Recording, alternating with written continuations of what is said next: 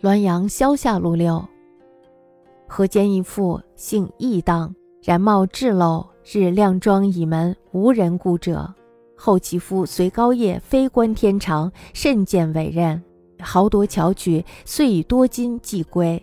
复借其才，以招诱少年，门遂如是。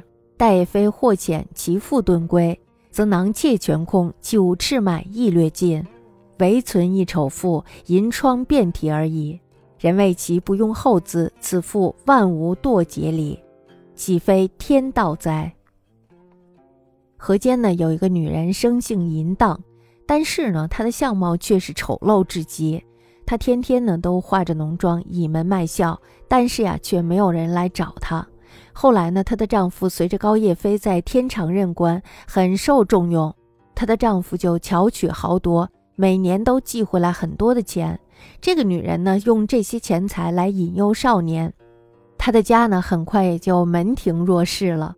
高叶飞呢被罢官以后，然后她的丈夫也就逃了回来，家中呢却是钱财全空，甚至呢是连器物都变卖干净了，只剩下了一个极其丑陋的女人，而且呢她的身上还生满了毒疮。人们说呀，如果这个丈夫不弄来那么多的钱，这个女人呢也就万万不会堕落乱搞。这么说呀，这也是天意呀。